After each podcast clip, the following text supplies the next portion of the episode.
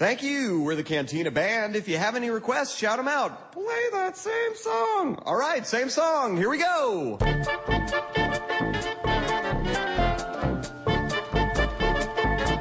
Hoje o papo vai ser um pouquinho diferente aqui. Nosso papo cinéfilo não vai ser exatamente sobre cinema. Aliás, não vai ser nada sobre cinema. Esse episódio aqui tá saindo do TiriCast no dia 22. E ontem, dia 21, foi o dia do podcast aqui no Brasil. É uma iniciativa aí de, de alguns podcasters, como por exemplo o Thiago Miro, o pessoal lá do Mundo Podcast, gente da comunidade também no, do Facebook, Podcasters Brasil.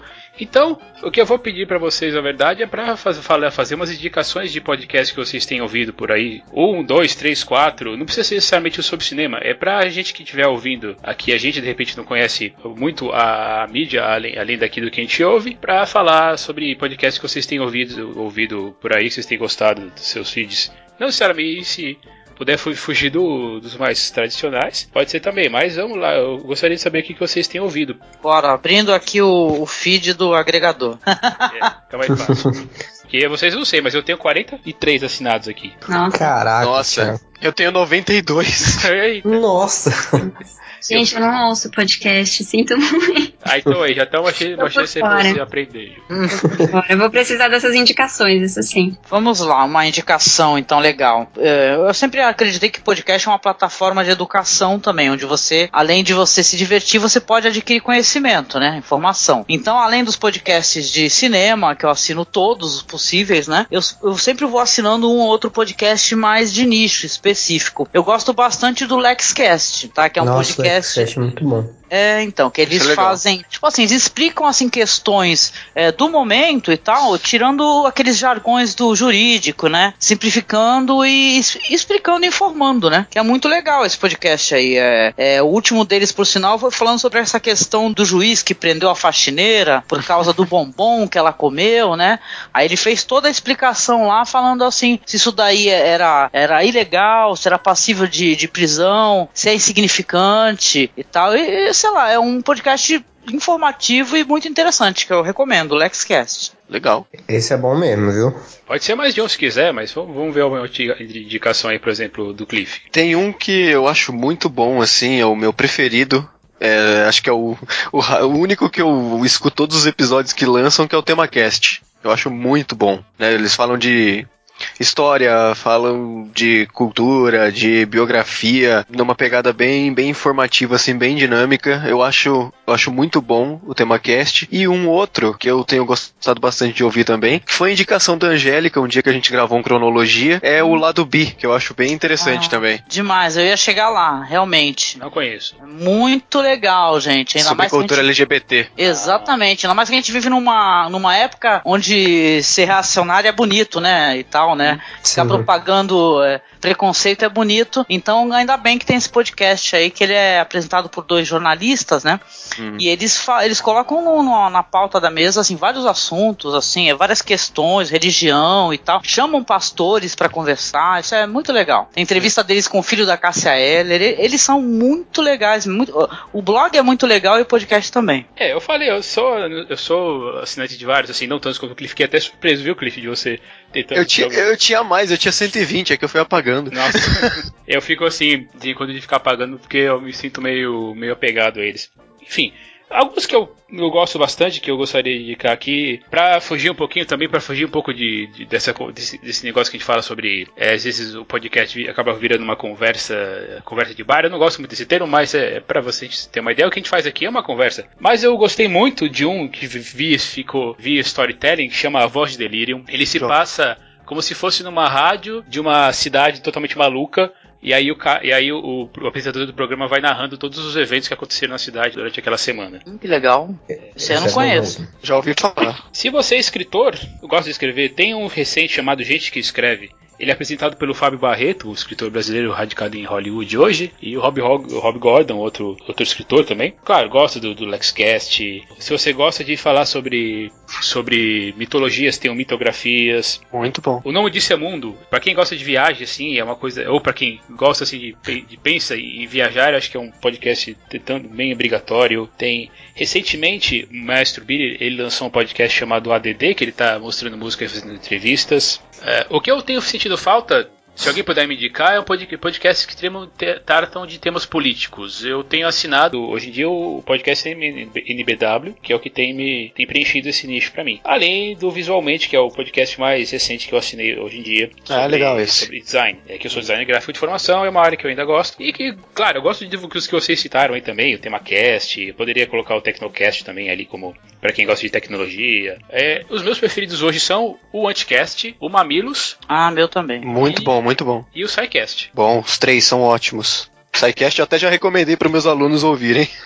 que legal. E aí, Matheus? Eu vou indicar dois. Um que tem muito a ver com essa época do ano, que para mim é a, minha, é a época favorita, porque tá passando a temporada de Doctor Who. E o que eu vou indicar é o Doctor Who Brasil Podcast, é o DWBRcast. Assim, sai o episódio no sábado, e aí na segunda-feira já tem episódio para baixar, eles estão comentando os episódios. E aí, como eles são muito fãs, eles fazem as conexões com a série antiga e fazem conexões com outros episódios e com o universo expandido e tudo mais. E é muito bom para quem é fã de Doctor Who e para quem quer conhecer também, porque Doctor Who é um negócio meio difícil assim. E o podcast do, do Rotten Tomatoes, não sei se vocês acompanham, mas eles têm umas, umas conversas bem legais assim. Tem alguns episódios que são muito aproveitáveis. Nossa, eu nem sabia que eles tinham um podcast bacana. Tô sempre no site e nem olhei.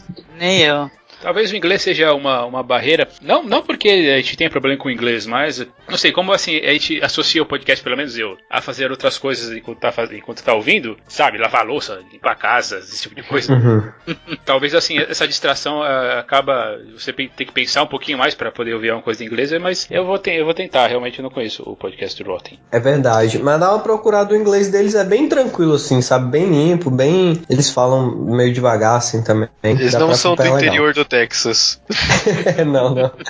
Mas você falou, o Thiago falou de, pod, de inglês, tem um podcast que ensina inglês, chama Inglês Online Podcast. É legal porque tem um episódio, uhum. tem um episódio curtinho, normalmente é 5 minutos, e vem a transcrição de tudo que a mulher fala. É só uma mulher que apresenta, eu esqueci o nome dela, mas a transcrição de tudo que ela fala embaixo para você ir acompanhando enquanto você ouve, para pegar, tipo, como é que se escreve tal palavra, que às vezes a pronúncia é diferente. É bem legal, eu escuto sempre também. Oh, que legal. Vou procurar é. depois. Então tá, ah. nesse dia de podcast aí, várias indicações para você. Se você quiser indicar mais alguma coisa aqui pra você que tá ouvindo pra gente, mande aí a sua opinião. É, estamos aí, eu, eu sou um agregador de podcast mesmo. Dificilmente eu deixo de assinar um. Só quando o cara some mesmo, desiste. Tem algumas coisas assim que me, que me incomodam, mas eu, eu, eu, eu desassinei menos do que eu assinei. Então, eu já cheguei a ter, é, digamos, sei lá, eu falei que tá com 43 agora, eu cheguei a diminuir para 39, mas aí apareceram mais alguns novos e acabei assinando tudo junto. Então a diferença é um pouco. Eu aproveitei que eu, eu precisei mudar de agregador e agora eu tô, tô comecei do zero de novo, sabe? Então, pra mim tá ótimo. Isso aí, gente. Então, ó, do podcast, indique, indique o podcast pra, pra, alguém. Mas se for pra indicar só um, indique aqui o, o Tiricast, porque ele tá precisando. E... Não, mas indique o podcast de tudo. Assim, nós estamos aqui com exceção da Juliana, aparecemos em outros lugares, então pode indicar o pessoal aqui também, eu deixo. Enfim. ok, então, aqui é o Thiago Leiro Tigre. Aqui é a Angélica Reddish, do Masmorra Cast. Aqui é o Cliff. Aqui é a Juliana Varela. E aqui é Matheus Des. E bem-vindos ao Tiricast. Este programa é um apoio da Rádio São Paulo Digital, um programa da Liga Nacional Web Rádio, spfcdigital.com.br.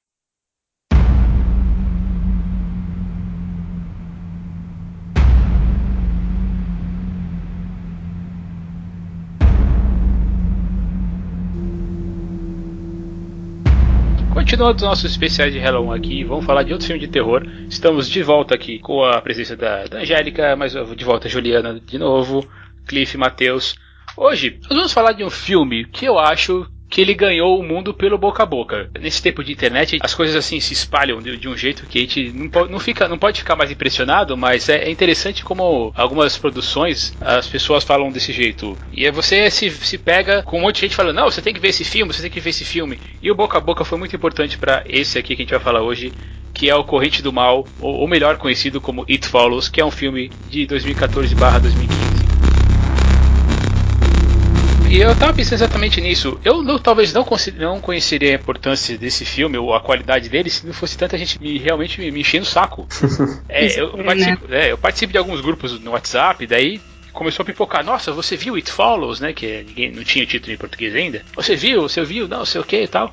E aí criou uma, uma comoção em cima do filme que que a gente tava falando assim, meu Deus, quando é que vai chegar esse filme aqui no Brasil pra, pra gente assistir? Ele demorou um pouco, eu não vou dizer assim que ele, que ele demorou muito, porque a gente pode falar assim, não, que ele é de 2014, mas na verdade ele estreou em 2014 lá nos festivais como, como é, Toronto e Cannes, 2014 mesmo, mas mas comercialmente ele foi. Até nos Estados Unidos, comercialmente, ele só, ele só teve abertura em 2015. Mas mesmo assim, participou de uma porrada de festivais esse filme.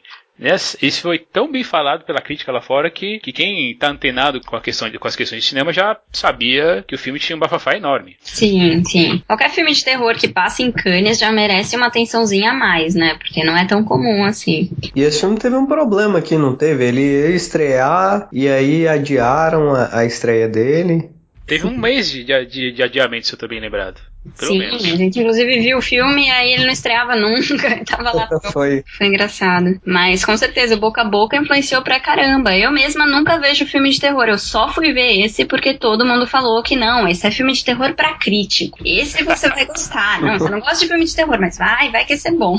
Aí Interessante. Então, o, o boca a boca também foi pelo seguinte motivo, né? Porque além do filme ser legal, interessante, é filmes de terror, né? Com uma temática que saia da aquela formulinha, né, né? É, é, são difíceis a gente descolar para assistir, né? Quem gosta de filme de terror tem que ficar passeando por um monte de países, né? E de repente pinta aí o It Follows, que tem uma, uma ideia interessante, original. As pessoas foram conferir sem, acho que até sem nenhuma expectativa, com grandes expectativas e, né, gostaram do filme, curtiram o filme. Eu não acho que seria um filme de terror para crítico, na verdade. Eu acho que é um filme que é, é que ele é que a gente tá assistindo coisas o quê? A gente tá ultimamente tá pintando o quê nas telas para as pessoas? Tá pintando os found footages, né? Uhum. Um atrás do outro, virou uma, uma coisa, isso daí em tudo quanto é lugar. Essas formulinhas. É que nem quando surgiu aquele filme, A Cabana da Floresta, né? Na época também o pessoal fez um, um fuzuê. É o Segredo da Cabana, né? É. é, sim, que ele também ele homenageia filmes de terror, né? Então, é, quando surgiu, o pessoal pirou também. O pessoal falou, porra, assistam, por favor. É um filme que não dava absolutamente nada e é bem interessante, bem divertido. Né? Então foi boca a boca dos fãs frustrados, né? É, por não terem produções de terror tão legais assim, né? É, às vezes não é nem porque o filme é super revolucionário, super original. Nem acho que seja tudo isso, o próprio Corrente do Mal, apesar de ser bacana. Mas é que o resto, o que você vê de horror por aí no cinema é lastimável, né? É um horror, né? É tudo igual. Eu sou um grande fã de filmes de terror. Eu fui criado assistindo filmes assim. E percebendo a falta de qualidade desses filmes que vieram nos últimos anos, uhum. é, é meio difícil até você ficar falando assim sobre filmes que realmente eu gostei, que realmente me impressionaram, de algum jeito me chamaram atenção. Quando a gente começa, às vezes, por exemplo, quando eu falo dos últimos anos, com exceção assim do é, Cabin in the Woods, né? O Segredo da Cabana, o, o Corrente do Mal. Eu vou pegar os filmes de terror que eu vi, que eu critiquei no site, e daí eu gosto assim, eu gosto de quais? Ah, eu gosto da série da série Sobrenatural e do Invocação do Mal. E aí o que, que eu vou ver? É tudo do James Wan. O James Wan tem a mão do, do aí ah, tá bom, eu falo, opa, legal, mas daí tem os Jogos Mortais. Aí quem que tá nos Jogos Mortais? James Wan. E, e, o primeiro, né? E junto com, com, com o Lee lá que escreve com ele. Isso é, frustra um pouco. E quando vem uma, uma produção dessas, assim, gente, eu acho que a gente tem que falar mesmo. Tem que falar, ah, olha, você não gosta de filme de terror tal. A Juliana, por exemplo, ela não participou dos podcasts aqui de Halloween porque ela não gosta do gênero, né? Ela... Ah, não, nem os Jogos Mortais. Se fosse o primeiro, beleza, mas quatro, cinco, seis, sei lá, nove, não dá. Só melhora, Juliana. É, só melhora, claro. Vai, vai fundo, Acredito. Não, mas eu, eu, te entendo, Thiago. Eu acho que eu sou da sua geração. Eu acho que eu parei de ver um pouco de filme de terror porque eles começaram a ficar muito ruins. Porque eu via a Profecia, eu via O Exorcista, um dos meus filmes favoritos, sabe? Quando eu era pequena. Tinha uns filmes muito bons. E de repente começou a vir só, ah, espírito dando susto, casa, não sei o que, tudo igual. E aí enjoou, né? E aí vem um desses um pouco mais sofisticado, menos efeitos, uma história mais bem trabalhada, a gente realmente presta atenção, né? É um pouco nostálgico. É isso que é uma das coisas que me chama atenção é por isso. E imagino que deve ter sido assim com esse, o próprio Babadook, que também o pessoal tem falado bastante. São filmes que, de repente, eles podem não ser, sabe, a nata do terror. Talvez aquele é. filme é super assustador, mas quando ele foge um pouquinho da caixinha, ele já chama, é. já chama atenção Sim. e já cria uma fanbase interessante. É, Sim. você acha um pouco mais clichêzão, mas, mas concordo, é um pouco diferente, sim. O It Follows, realmente, ele, ele se apropria de outros clichês de filmes de sucesso para poder construir a história, a história dele. Só que o roteiro ele é bem bolado, entendeu? A concepção da ideia é bem bolada. Mas nessa época, já que vocês estão falando de outros filmes, o que tem sido lançado, inclusive na mesma época que o pessoal tava falando de It Follows, foi um filme chamado Spring. Vocês chegaram a assistir? Não, mas já tá na lista. então, o Spring também é um filme de terror que ele tem assim, o pessoal eh, comenta que é, um, é se é para fazer uma comparação brincalhona, é como é, Linklater encontra Lovecraft, entendeu? Que é um filme de diálogo. É um filme, é um filme de diálogos, né? ah, é facinho. É um filme de diálogos e tal, e no meio dessa história vai aparecer um, um ser monstruoso, né? Então é, é, muito legal. Tem pintado coisas legais, só que elas pintam aonde? Elas pintam em festivais, né? Você vai no, no Fantaspoa da vida, você acessa outras produções. Agora, pra gente, se a gente vai falar de uma coisa que consegue ser mainstream, né? It Follows conseguiu, pelo menos aqui no Brasil, porque estreou nas salas de cinema.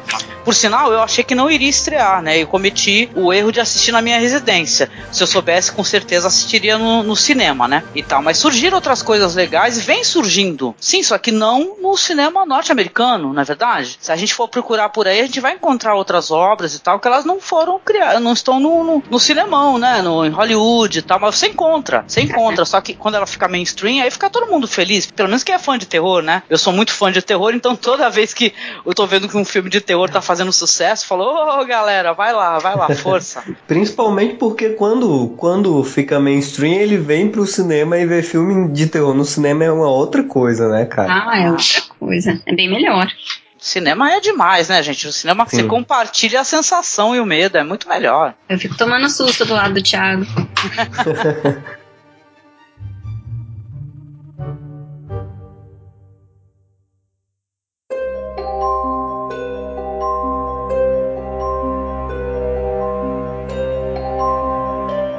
Outro motivo que eu acredito que chamou a atenção bastante é que quando chegou o Corrente do Mal, aliás, eu, esse título é interessante, né? Porque parece que tudo tem que ter o do mal. Então é a invocação do mal, a posição é, do mal, a cadeira do mal, a geladeira do mal, o mal do mal e por aí vai. Mal do mal, eu queria que tivesse o mal do mal.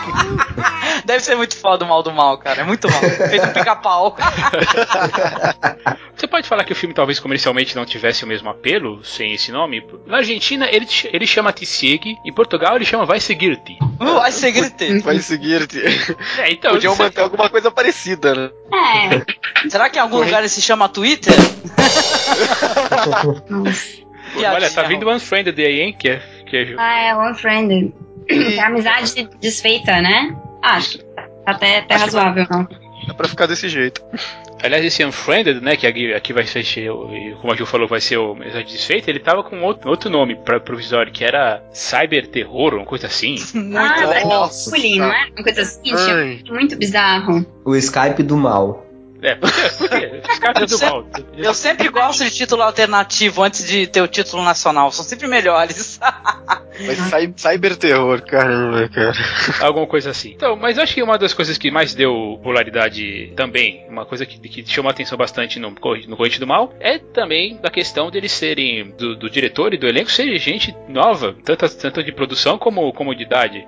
O hum. diretor, o, o David Robert Mitchell, ele tem 30, ele fez o primeiro, o primeiro filme dele com, com 35 anos. São filmes que eu realmente não, não conheço, mas ele, ele já tinha feito uma, ele tinha feito mais um uhum. chamado The Myth of an American Split Sleepover em 2010, só para depois em 2014 fazer o Conde, o Conde do Mal. Eu li falando que esse outro dele também é bem bom, assim, bem, bem interessante. Fiquei curiosa para ver. É, tem, ele tá, começou com curta também, que talvez alguém ache aí pelo YouTube da vida, não, não é muito impossível. E, e aí, em 2014, ele chega com, com It Follows e já chega assim, quebrando a banca. Né? Como, como a Ju falou, né? Ser um filme de terror em Cannes é, é um. Já é, um belo currículo, né? Chama atenção, chama atenção. Tá em Cannes, você já fala, hum, peraí, vamos esperar um torrent pra não sair é, assim. Sim, né? Não vamos botar uma atividade paranormal em Cannes. Sei lá. É. O filme custou pouco mais de 2 milhões de dólares e, e rendeu 14 milhões depois, depois do lançamento oficial, que foi considerado um dos melhores filmes indie, filme independente aí do, do ano. Uhum. E foi, foi um sucesso danado aí. Ele chamou tanto a atenção, ele foi tão grande nessa questão, que a, a Eisenstein Company já foi lá, de, pegou um pouquinho né, da, desse, desse sucesso e começou a distribuir o filme para todo o país nos Estados Unidos em, em, março. Bacana. Mas você falou dessa coisa de novos atores, novos diretores. Eu acho que terror é um gênero que permite muito isso, assim, que é muito mais fácil você ver um filme de terror com um ator que você nunca viu do que você ver um filme de drama, de ação, que tem que ter aquele rosto que conduz o filme todo. Terror a gente tá mais acostumado a ver umas pessoas desconhecidas, assim, aparecendo. Parece que é meio como Sim. desculpa, né? Você fala, nossa, mas você tava naquele filme horrível de terror. É, mas eu tava no começo de carreira. Assim. Não, às vezes eu acho que quanto mais desconhecido, melhor, sabe? Dá uma aura de independente, de secreto. Não sei, eu acho que por ser terror, combina. Você pegar uma coisa mais obscura, assim, sei lá. E o terror, não sei, não sei para vocês, assim, mas a, a coisa de ser uma pessoa que, pra, pra mim, até então é uma pessoa comum, assim. Uhum. É, dá, mais, dá mais a sensação de que poderia ser comigo aquela, aquela situação. Assim. Tem uma identificação, né? Você se identifica né, com o personagem. É. Se fosse alguém que você conhece demais, você meio que não acredito. Eu acho que foi uma força, por exemplo, voltando, fazendo um, um, exemplo com a Bucha de Blair, que é um filme que eu gosto bastante. Sim. Aqui nós tivemos alguns atores assim que realmente trabalharam pouquíssimo ou quase ou praticamente nada de, uhum. antes do filme. A atriz a principal, a protagonista, a, é a Micah Monroe, ela é de 93, a Jay. Eu já vi ela, eu tinha visto ela em Refém da Paixão, eu acho, na verdade. Na verdade, eu não lembro dela no filme. Mas é, é um filme que tem o Josh Brolin e a Kate Winslet. Filme, filme romântico. Eu não, realmente não lembro da cara dela no filme. Mas, porém, ela estará em Independence Day Resurgence. Olha só. Assim, eu não faço ideia se ela é importante no filme, mas ela é a filha do presidente. Digo, filha do presidente. Ela é a filha do presidente. Da menininha que é filha do presidente lá no primeiro filme. Ah. Olha aí, rapaz. Olha só. É, uma boa. bom ponto de partida, né? Pra, pra esses atores. E nesse filme de terror, em especial, no Corrente do Mal, eles tiveram que atuar, né? Coisa rara. É.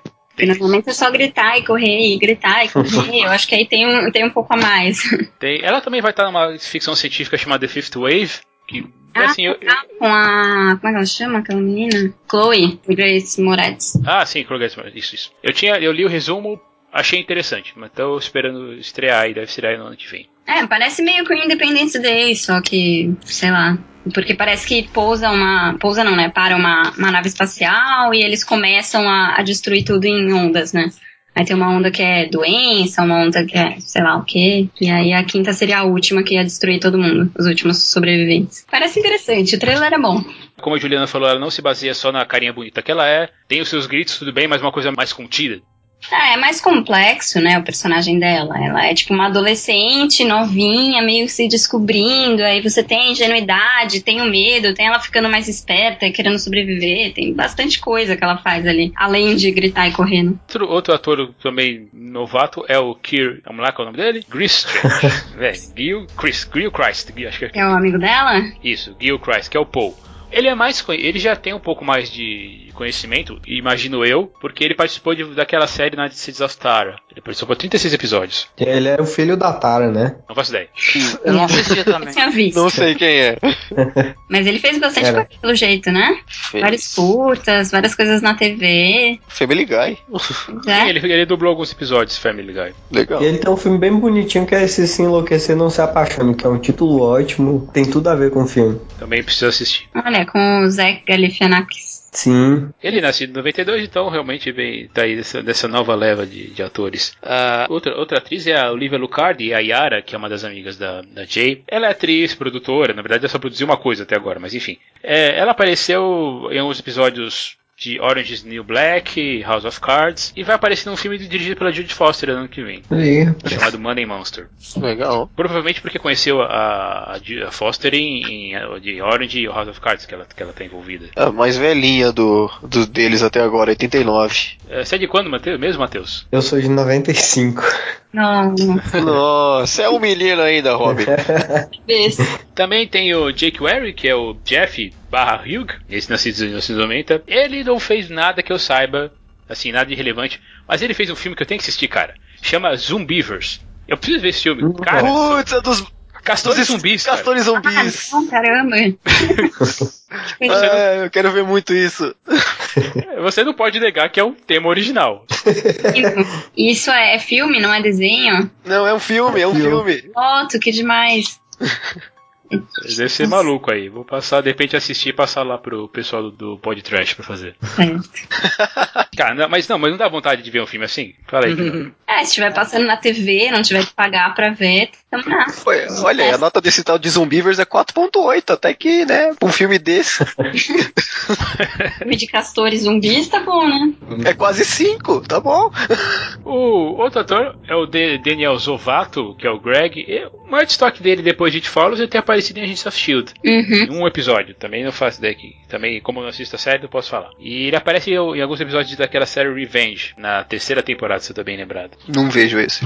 E dá pra pensar nesses, nesses e nos outros que apareceram, que a gente acabou citando aqui, que tem menor participação. Tem a irmã da Jay aí, que eu nem acabei nem mencionando, que junto ao grupinho lá dos, dos cinco, será que dá pra pensar mais ou menos assim, pra se destacam o suficiente para continuar nessa carreira? A Maika tem, tem uma grande chance com o Independence Day. A, a Olivia também tem aí com o filme da, da Judy Foster. Acho que vale a pena a gente dar uma olhada na carreira desses, desses jovens aí estão começando agora. Pelo menos assim, é, Ficar de olho. a atuação não é de nenhum deles, eu acho. É. é. fraca. Talvez você tenha menos destaque ali pra irmã da, da Jay, que eu já tinha falado, o próprio Greg. Mas, enfim, é, acho que dá pra para pensar assim que, que essas pessoas a gente pode de repente dar, dar, continuar observando a carreira. É, eles não são, não dá para dizer para esse filme se eles são atores excepcionais, mas eles pelo menos têm a chance de mostrar um pouco mais, né, do que mostrariam num filme de terror mais convencional, assim. Acho que sim, a, a Maika é a que tem mais chance aí de, de vingar. É, eu tô, eu tô aí de, de olhando, olhando essa, essa Olivia também. Talvez seja um filme mais, mais. Outro filme cut que ela vai fazer aí junto com a Judy Foster, mas de qualquer jeito eu tô, eu tô de olho. Eu também, óbvio, óbvio que eu estou curioso aí pela próxima produção do, do Robert Mitchell. Por enquanto ele não falou nada que, que esteja próximo filme. Uhum. Mas enfim, acho que vale a pena a gente, a gente dar uma olhada nesse, nesse, nesse, nesse, nesse povo todo aí, porque se eles chamaram a atenção da gente primeiro, na primeira vez, tá, tá, pode acontecer alguma coisa como meio como Shyamalan, de repente, ou com o próprio J. Hello Osmond, que. Bate na madeira. Poxa, Shyamalan, eu tô louca pra ver o novo filme dele. É, eu também, mas é porque, porque eu dei o seu idiota, porque o cara tem me, tem me decepcionado tanto, mas. Não, não, vai que. Isso parece mó legal, imagina uma vovozinha demoníaca. É. eu já vi. Potencial. Já. Tô curioso, tô curioso.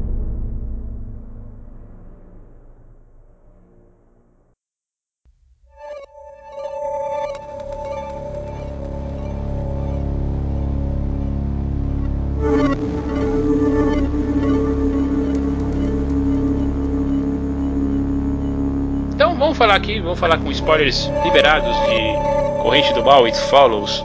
É, eu queria saber assim a, princípio discutir o filme assim é, com, com você sobre essa, essa questão que, é, das coisas que a gente enxerga ou melhor, não enxerga no começo do filme. A, a Angélica falou um pouquinho mais cedo que o filme utiliza algumas, alguns elementos de outros filmes de terror. Uhum. Essa questão dela de existir uma perseguição por um ser implacável a gente já realmente a gente tá, tá, acostumado. Se você pensar, Jason é um ser implacável. Freddy é, eu tava pensando é. justamente em Jason nessa questão do sexo, né? Dos, das, dos jovens que transam, enfim, serem perseguidos logo depois, assim. É muito Jason para mim. E essa questão de, de ter uma maldição que, que você só se livra depois que passar para outra pessoa já tem um chamado aí também, né? Pois é. É verdade, não tinha pensado nisso. Mas esse medo de ser perseguido, eu acho que ele é um pesadelo recorrente. Eu, eu não sei vocês, mas eu já tive pesadelo assim que alguma coisa estava me perseguindo. É, quando eu era criança. também é normal.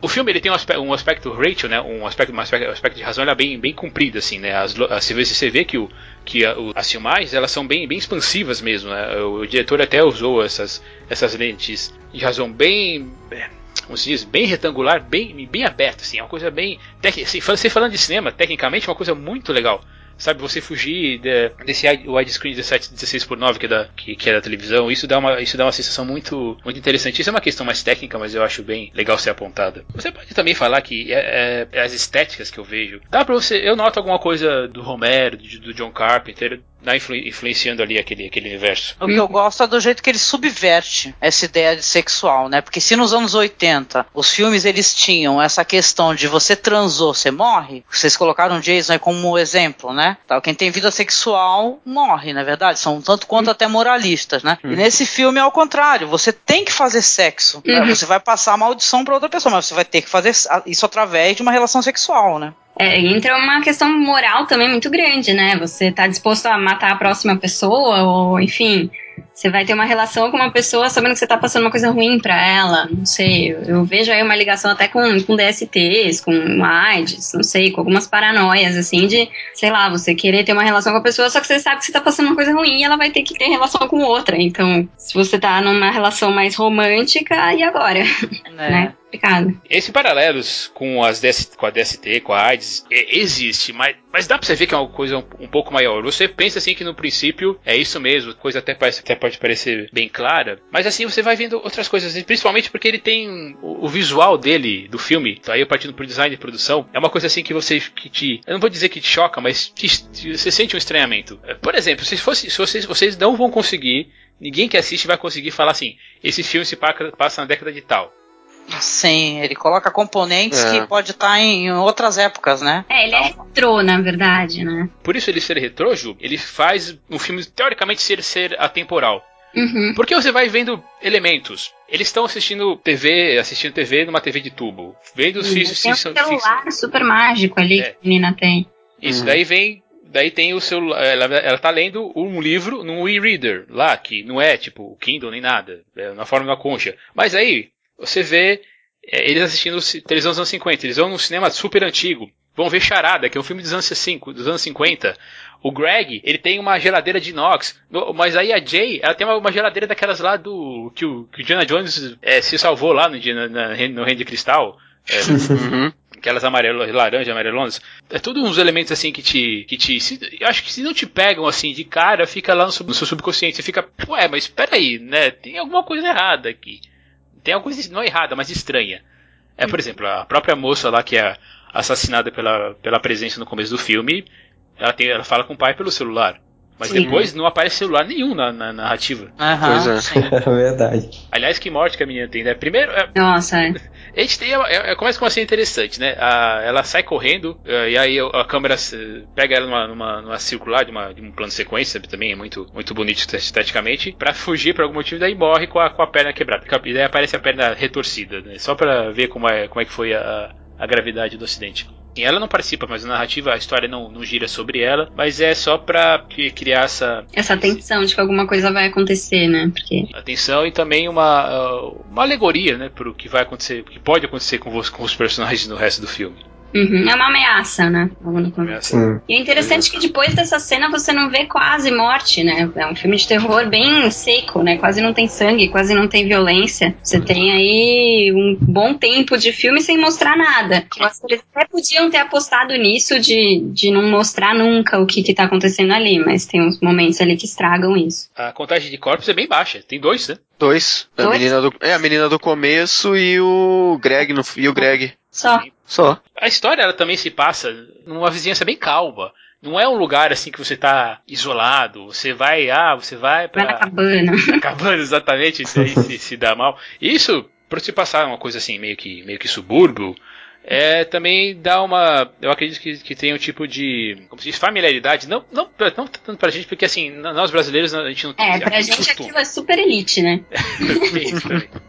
Mas assim, é uma vizinhança comum, é, digamos assim, com gente comum. Uhum. Sim. Sim. Sim. Não, e o mais louco é quando tem as cenas internas e a sala tá cheia de gente e mesmo assim você não se sente seguro, né? Pois é. É um filme bem assim, você nunca se sente seguro, esse, independente esse, de onde você estiver. Esse, essa questão do bairro, de ser esse bairro comum, com esses atores desconhecidos, ainda reforça ainda mais aquilo de, ó, isso aqui pode acontecer com você, com seu vizinho, com qualquer pessoa. Tipo, é um ambiente normal e corriqueiro. Uhum. É verdade. Vocês acham que é uma, que é uma visão válida falar assim que que a Jay, nesse momento, ela tá. Por ela sair, ela sair com o Jeff, né? Barra Hugh. ela tá se descobrindo sexualmente. Sim. Então não, não dá a entender que é a primeira vez, né? Não, não dá para saber. Não, mas isso não é tão importante, eu, eu imagino, pra, hum. pra narrativa. Mas assim, ela fica. Ela não tem receios. Hum. Mas também não, não quer aquela coisa de falar assim, ah, vou dar pro cara logo. Ah, não, tá meio que no começo, né? Uhum. uhum. Hum. Mas assim, eu mas assim, eu vejo que uma coisa terrível que já acontece para você, para assim, principalmente, principalmente uma, pra vocês mulheres aí, você tá lá com, com um cara e de repente você é dopada pelo, pelo idiota. Né? É, nunca aconteceu comigo. ainda bem, viu, Ju? Ainda bem. Eu, eu imagino que na, dentro dessa situação, eu achei, na verdade, que aconteceu uma coisa muito pior, né? Eu também. Sim. é horrível o que acontece, mas eu achei que ela ia virar picadinho, sei lá. É. Mas na hora que ele começa a mexer na mala, eu já falei, putz, esse cara vai fazer alguma merda, cara, tenho certeza. é, porque ninguém sai de uma cena de sexo pra ficar fazendo aquilo, a não ser que você seja algum tipo de psicopata.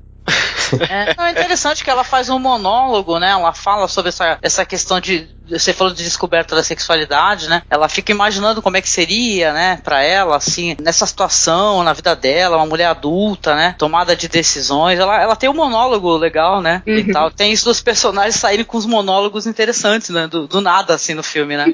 Sim. Pois é.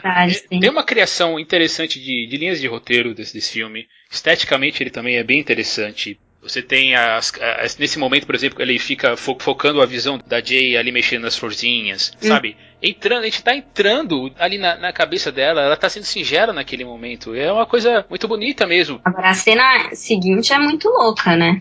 Aquele... É, totalmente maluca. Você tá, imagina, a Jay acorda presa. Perfeito, o que, que aconteceu ali, ou por quê, assim, então é uma coisa meio. Só acontece com ela também, é isso, né? Sei lá. É, como assim? É, mostra ah. como acontece, né? Talvez aconteça é, então, de outras mas... maneiras, mas no caso é. dele, para ele passar para ela a maldição, é. ele faz questão de, de né? Então, não de deixar bem visível pra entidade. Ele tem que mostrar e falar, é ela, ó, Tó. tipo, que horror. Por quê, sabe? Ela não faz isso com o Greg.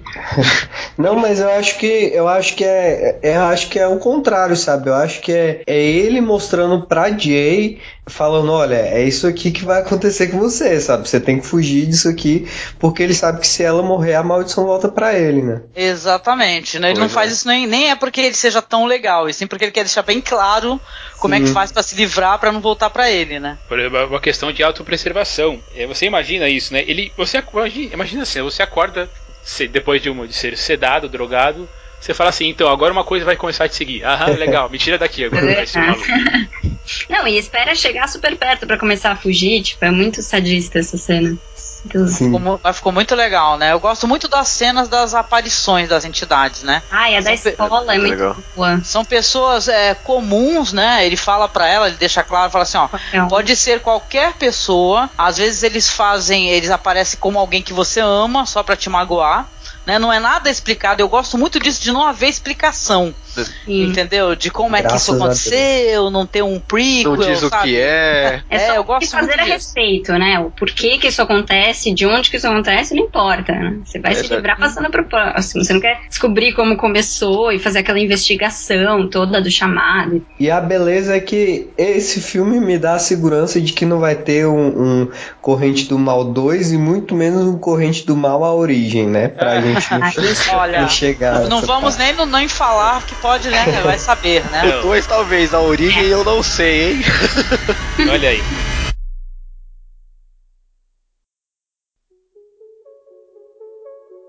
Você pode, acho que, teorizar por que, que as aparições aparecem como elas aparecem. Eu não consegui chegar no, no a não ser a, a última delas, tal, e talvez a, a segunda, mas por que, que a primeira, por exemplo, é uma mulher nua? Então, a tem... maioria são criaturas meio bizarras, assim. Tem um cara grande demais, tem um monte de gente pelada, tem gente de pijama meio acabado. Nunca são pessoas normais. A primeira. Sabe o que, que eu teorizei, rapidinho, já que vocês estão falando nisso? Eu criei uma teoria que eu pensei assim: que seriam pessoas que já foram assoladas por essa entidade. Eu pensei é, isso também. Entendeu? Que elas morreram. Por isso que, inclusive, tem gente que tá com vestimenta de dormir, hum. a mulher tá, tá totalmente arrebentada, com o seio de fora, tem uma que tá se urinando, né? E tal. É, é, eu imaginei que fossem pessoas que já foram assoladas, ele, ele toma a aparência dessas pessoas. Eu imaginei, né? Pode ser. Que não há explicação. Se é. você pensar que é o ponto de vista da Jay, eu, eu pensei em outra coisa, por exemplo. A primeira vez, por que, que ela é uma mulher? É, você vê claramente que não tão claramente, vai, mas você vê que ali dentro daquela casa onde ela mora, a mãe é uma mãe ausente. Duas vezes que ela aparece, duas, três vezes que ela aparece em tela, ela aparece ou de costas, ou aparece só um pedaço da cabeça dela. Um porta-retratos, né? Isso, ou aparece ela dormindo e sempre com uma garrafa de, de, bebida. Você sabe que aquela casa ali, ela teve uma, uma certa desestrutura, uma, foi desestruturada. Desestruturada. Desestruturada. Obrigado, Ju. E, só que você não sabe exatamente por quê. Isso também não, não conta e também é um, é um, puta, um puta gancho aí da, da história. É. Você não chega a ser um tema, né? É, a única pista que a gente tem que tem essa, esse problema, que alguém verbaliza, né? é quando o Greg, né, com a mãe dele, né, ela, já depois desse ataque, que ela é deixada na frente de casa, eles estão olhando pela janela da sala, polícia e tal, aquela movimentação, e a mãe dele fala assim, essa, essa casa é uma desgraça, né, tá tudo errado, uhum. não é uhum. verdade? É o único comentário que a gente tem, que é, você já tá vendo que se não aparece adultos, né, e tal. O único adulto que aparece é a mãe do Greg, né? Que depois vai aparecer num, num contexto muito terrível pra gente, obrigada. Credo, né? Olha, e você pensando nessa questão, voltando para a questão estética, uma coisa que eu gosto muito é como o, Robert Mitchell ele usa a câmera. Quando ele vai conhecer pela primeira vez aí essa entidade, ele coloca a câmera nos pés da Jay. Eu acho muito isso, eu acho muito legal isso porque você foca no desespero dela. Você não tira, você não, enquanto ela tá fugindo, sendo na verdade sendo empurrada pelo Jeff lá para fugir ali da, da, da, da, mulher nua, você vê aquela cara de desespero dela, ela ofegando sempre. Isso chama muito a atenção. Não é uma coisa assim que você vai focar ali no, no, no monstro, na entidade, como você quiser chamar, você tá vendo o desespero da moça que não tá entendendo pra tá vindo, né? Porra nenhuma do que tá acontecendo.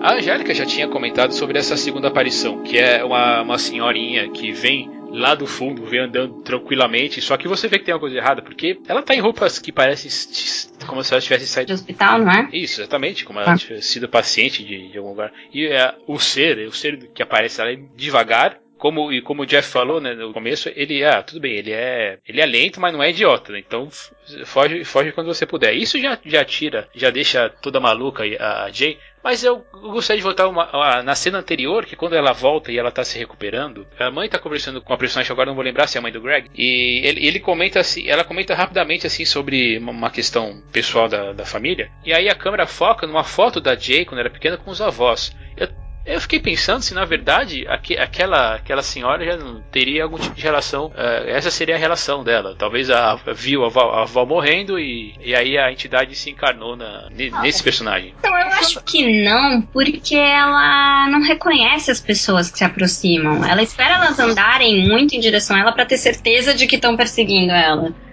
Né? Então... A maioria não, só ela tem certeza só uma vez. É, então uhum. ela fica esperando eles andarem para falar, será que tá me seguindo ou será que não tá? Então são pessoas aleatórias, eu acho. É, o próprio Sim. andar é aleatório. Eu digo aleatório. O próprio andar é um andar, um andar meio comum, assim. Porque a, a, as criaturas estão com uma. uma é, pelo menos assim, as menos terríveis, né? Estão com um olhar assim tão. Sabe, como se estivessem fora desse mundo, com os eu, eu, já, eu já cruzei com pessoas assim, andando na minha direção. é, tanto que o, Não, é o outro menino lá, o Rio, quando tá na rodinha com eles, vem passar uma menina e ele pergunta: E aí, será que tá me seguindo? Será que tá me é. seguindo? Então, Só porque ele achou quando... ela meio esquisitinha, né? E tal. Os esquisitinhos, né? Pois é. Eu, quando tô ouvindo podcast, ando desse jeito. Uma maneira de andar também reforça um pouco o terror, porque é aquele negócio de, ah, tá andando de um jeito que difere um pouco da maioria, mas não tá aquela coisa toda torta de monstro. Tipo, é só uma Sim. pessoa andando mais ou menos. Então, você não sabe de onde vai vir. Se aquela pessoa é que tá te perseguindo, quem é. Assim, o, o desconhecido, o não saber, é. Assusta mais às vezes de você perceber que tá vindo, sei lá, um monstro gigante pra cima de você. É, por isso que eu falo que o filme inteiro você não se sente seguro, porque em qualquer lugar pode aparecer alguém, ou pode já ter alguém e você não notou, né? Uhum. É. Mas o diretor dá umas dicas, né? Isso é muito ah, legal a, a, durante sim. a filmagem, porque assim, é, é, claro que a gente sabe que vai ter uma entidade que depois a gente acaba descobrindo, né? Mas quando você assiste, eu já tô assistindo pela que, terceira vez, assim, é, tem um momento, por exemplo, que ela tá com, com um rapaz, né? Esse rapaz que vai passar a maldição pra ela, e eles estão num restaurante, numa lanchonete conversando. E aí ele, de uma maneira muito inteligente, ele coloca assim, ele foca a câmera neles, né? Mais nela, só que no fundo, lá num parque, tem uma pessoa parada. Sim, vai mostrando desfocado ainda, mas assim, como você não Sim. sabe, é aquela. Assim, você sabe, assim, é aquela coisa, o diretor nunca vai te mostrar uma coisa de assim, gratuitamente. Então você já fica ligado lá. E eu acho que a coisa mais legal de Corrente do Mal é eu ter assistido sem. Eu, eu, é um daqueles filmes que eu não li nem a sinopse. Ah, eu também. É, eu também. Concordo, eu concordo muito contigo. Eu, eu faço muito isso. Eu adoro pegar um filme que o pessoal tá ou tá comentando, mas não tá dando spoiler, né? Ou a gente. Eu vou muito em blog de terror, sempre, direto, né? Pesquisar. Aí você vai assistir um filme do nada, né? Aí às vezes você tem surpresas maravilhosas. It Follows, com certeza, foi uma surpresona mesmo. Gostei bastante. Tá, mas eu gosto. As criaturas em si, né? Se for parar pra pensar, é até a maneira como elas se vestem, elas são esquisitas. Você vê um cara com uma cirola andando à noite na rua rua. Ou ele é um sonâmbulo, né? Mas esse não é um filme de sonambulismo, então é, um, é o cara que vai né, atacar, né? O próximo, né? Sobre esse negócio de como o diretor apresenta a criatura, o próprio começo, assim, quando tá ela com o Rio lá no cinema, com aquela brincadeirinha do ah, quem você quer ser e tal. Aí de repente ele ela fala, ah, eu escolhi. Ele, quem? A mulher de amarelo? Aí, tipo, você fica procurando assim, e de repente, não, não, vamos sair daqui. Você olha e pensa, cara, que diabo que tá acontecendo aí? Tipo... Sim. Não, você já arrepia, né? Você fala, puta. É legal que você lembrou esse, esse, essa brincadeira que eles ficam fazendo, né? Que ela fala, ela fala para ele assim, escolha aí é, uma pessoa que eu vou tentar adivinhar, porque tem uma hora que, né, logo, aliás, logo no começo, quando ela, ela tenta descobrir, ela acha que é um cara que tá com uma menina, né, conversando e tal. Aí ele aponta uma, um, uma família, né? Uhum. Um pai com um menino e uma esposa, né? Supõe-se que seja, né? Uma família. Aí ele fala que quer ser a criança e tal. Sim. E ele, é claro, né? Ele tenta dar uma de descolado. Ele fala, é, porque nessa idade, olha só, a gente tem tantos anos pela frente, né? A gente tem a vida inteira pela frente. É. Mas, mas você intui até olhando assim, já que o pai tá levantando o menino para beber água no bebedouro e tal, que ele, ele está protegido, né? Ele uhum. sente saudade dessa proteção, né? De você estar protegido, essa sensação de segurança. Uhum. Legal é. isso daí, né? Num diálogo tão no, simples, né? E tal. Uma, já revela muitas coisas que você assistindo já mais de uma vez o filme, você começa a sacar. Sim. Acho que o filme aborda muito isso de insegurança, justamente de você estar tá crescendo, né? Se afastando dos pais e tendo sua própria vida, esse momento de adolescência, né? Acho que é uma abordagem diferente disso. Né? Fica claro nessa cena.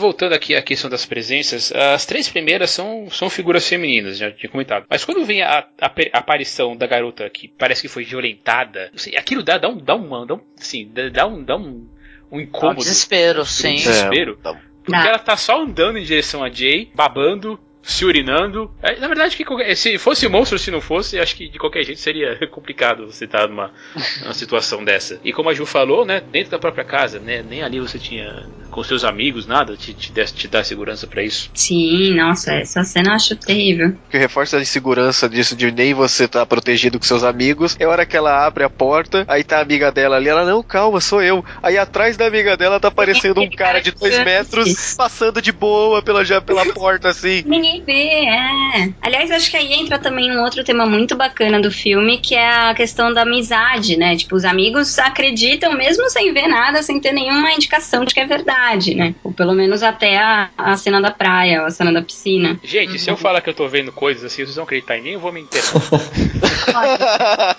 Depende do grau de amizade. Depende, eh, depende do horário do dia. Pode ser algum. Pode ser excesso de álcool, sei lá. É, contexto. Essa figura do homem alto com os olhos fundos. Putz, é, é, é, assim, é tão, é tão assim, tão aterrorizante, porque ele não é aquele. E você vê, o cara tem, é muito alto, mas ela sai de uma personagem baixinha. A moça, a moça ali, da. A, ah, é Yara. Yara, isso, é Yara. Ela tem 1,70m, no máximo, 1,60m. O cara que sai das sombras e vai. É, ele, atrai, ele abaixa para passar pela porta. É, mas é engraçado porque ela, o plano que o, que o Mitchell coloca a câmera você fala assim, não, realmente ela está sozinha. Só que aí você vai, daí você vai ver, na verdade sai esse ser aí que também, também é assustador. Ela fica, ela fica gritando, óbvio, afinal de contas, nossa, meu Deus, e, e sai correndo pra, pra, pra, pra um parque. E aí o. É, muito engraçado essa cena que ela pega uma bicicletinha, né? E sai correndo assim. Né? É, aquela coisa. É, é, porque eu vejo assim que, nesse momento, a Ju falou uma coisa interessante sobre essa transição entre. Talvez seja uma, uma história. Uma história. Tem elementos de ser uma, uma, uma história sobre transição também, uhum. de adolescência, fase adulta. Ela vai se refugiar num parque. Né? É, se você pensar nisso, ela vai ficar lá escondidinha. Tentando Fica sentadinha no balanço, gente. Ela é. fica sentada no balanço lá e parece tá até, tá até mais calma, sabe? É estranhíssimo. É engraçado que nesse filme os lugares mais seguros são os lugares abertos, né? E não é. de casa, com chegar. Você pode fugir, né? Então, uhum. É, isso é uma coisa que o personagem fala bastante, né? O Jeff fala sobre isso. Uhum. É. Sempre tem que ter uma saída, duas saídas. E aí, nesse intervinho aí, ela resolve, meio que buscar respostas. Porque, porque assim, é tão incômodo mesmo, e você tem uma, uma pista e ela vai, ela se, se segura nessa pista. E a casa onde o Jeff mora, ela fala que sabia onde é, e é realmente é um, é um bairro bem, bem decadente ali da, da, da, da cidade. Uhum. E você vê assim como é que é complicada a situação, né? Tem um sistema de segurança na casa, da, das janelas, com latas, garrafas, portas é, fortificadas. Nesse momento que eu acabei me lembrando do Romero, sobre a, a questão dele se proteger de, de, de, alguma coisa que vem, que vem de fora, pra gente ter uma, uma, uma dica né, sobre onde encontrar o personagem. E de novo na escola, quando a gente vê uh, a Jay e o, e o Paul procurando uh, informações sobre o garoto, a câmera ela dá, ela dá dois giros, né? E num desses giros a gente vê também, bem de novo, aquela coisa que você falou, Angélica, da sutilidade de, uma, de um personagem vir em direção à câmera e você não sabe exatamente se, se afinal de contas, é, é ou não é a, é ou não é a, a entidade? Nossa, ele faz isso direto. É, o tempo inteiro tá girando a câmera, né? Aliás, esse, esse giro da câmera é um dos indicadores da presença. A outra é uma coisa das cores. Sempre quando tem rosa, então, quando a primeira vez que a Jay vai se encontrar com. Quando, a Jay tá lá tá amarrada, ela está vestindo rosa, você vai ver que em outros momentos que a, que a, que a presença a presença aparece, ela é, essa cor essa cor ou tá no ambiente ou tá no, no figurino deles. Hum, não reparei não nisso. tinha reparado nisso. Não reparei também, é. Eu é, vou assistir é, é, verde, é vermelho ou, ou, ou, rosa, né? São usados assim como um presságio da aparição da, da criatura, do, da presença. Olha, vou ter que assistir de novo, Thiago. Danado você. É, não vai ser tão difícil assim assistir de novo, né? Esse filme é tão legal. Verdade. É, a, a, leitura da câmera que eu tinha feito foi outra, assim, diferente. Eu não tinha visto ela como um indicativo que a criatura estava perto, mas eu tinha visto, tipo, aquela sensação do giro de o quanto a personagem está se sentindo perdida. Eu tinha perce... eu acho que é válido. Se você, se você justifica na tela, é, pode ser verdade. Eu não tenho, nenhum, eu não tenho nenhum motivo para ir contra essa sua leitura. É, porque tipo, você tá. Você tá. Você não tem um ponto fixo, tá sempre rodando assim, daquela sensação de putz, o que tá acontecendo? Acho que é. pra mim passou em instabilidade mesmo. Sim. Mas não tem segurança, não tem. Não para quieta. Eles têm sempre que ficar fugindo. Tá bom, então ele se resolve se refugiar numa casa de. É a cena que estraga o filme. É, isso talvez seja a cena assim que eu vejo o pessoal falar um pouco mais. ser, ser mais problemática do filme, não por ela ser uma, uma cena ruim, mas é quando a entidade ali que se toma as formas de uma da amiga dela, né, da, da Yara, começa a ter influências no mundo físico, não só na pessoa que ela tá perseguindo. É, então, não, não fez muito sentido isso pra mim. Tipo, o, eles são só mais... mas eles são em três dimensões e tocáveis, tipo, desde quando, sabe? Sim. É, tá, ah. é é que o filme também não contradisse isso em momento nenhum, porque a toda vez que a entidade aparece, tá, só ela enxerga, mas tipo, você não, ela interage com janela, com coisa do tipo, então o filme não mostra se, uhum. tipo, se é uma contradição você conseguir tocar, porque ninguém nunca tá perto. Não, é verdade, mas eu acho que acaba um mostrasse, você conseguia passar o filme inteiro com uma ambiguidade de será que ela tá imaginando e será que os amigos ah, vão estar pensando nela?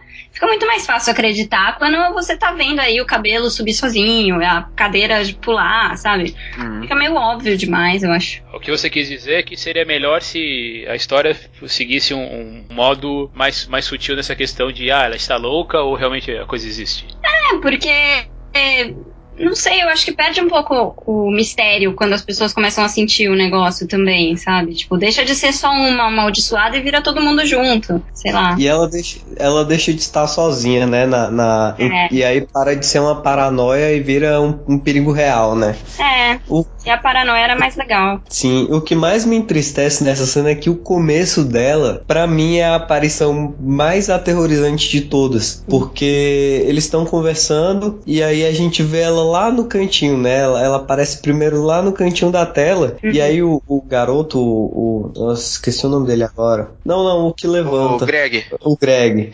E aí o Greg olha na direção dela e ele se levanta. E aí eu, nessa hora eu penso, nossa, tranquilo, né? Uma conhecida dele que ele foi lá cumprimentar. E aí ele vai na direção dela, só que quando, quando chega em determinada parte da câmera, ele se vira para um outro lugar. E aí você vê que é, que é a aparição e, e fica essa contagem regressiva assim, né? Pra ela chegar na menina porque ela tá de costas. E para mim essa é a que mais me deixa agoniado, assim, só até virar Sim, essa, essa tá bagunça. Vendo, né? Sim. É porque você fica imaginando, né? Como é que seria? Porque em todas as ocasiões ela tá ou tá num quarto, ela tá num local, mas a gente fica pensando, né? E se ela tiver de costas? É, o que acontece se ela chegar e encostar, né? Uhum. Sim. Essa criatura, ela, a presença, ela, ela é regida pelo plano físico, queira ou não queira. Então ela tem que, ela tem que virar uma esquina, ela tem que pegar uma pedra para abrir uma, para quebrar uma janela. Ela consegue tomar tiro, né? É que é aquela coisa, a gente vai começar a teorizar sobre o que é a criatura. É, não, né? o bom é que não tem explicação, né? Não, é. é, legal, não tem, você não tem como se basear, né?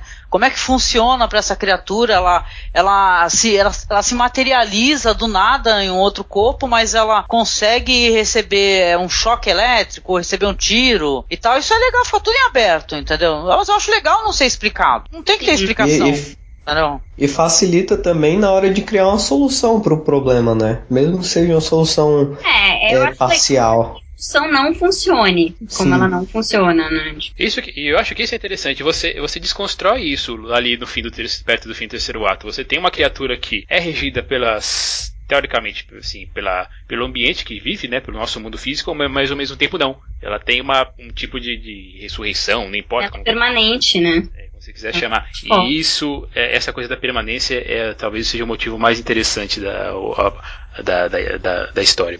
Sim, é inevitável, né? Eu vi muita gente fazendo paralelo com a morte. É uma coisa que vai vir uma hora ou outra. Você adia, você passa pro próximo, mas eventualmente vai chegar em você, né? Uma coisa meio inevitável. É, é implacável. Qual que é o perseguidor mais implacável do, desse, uhum. desse mundo? É a morte.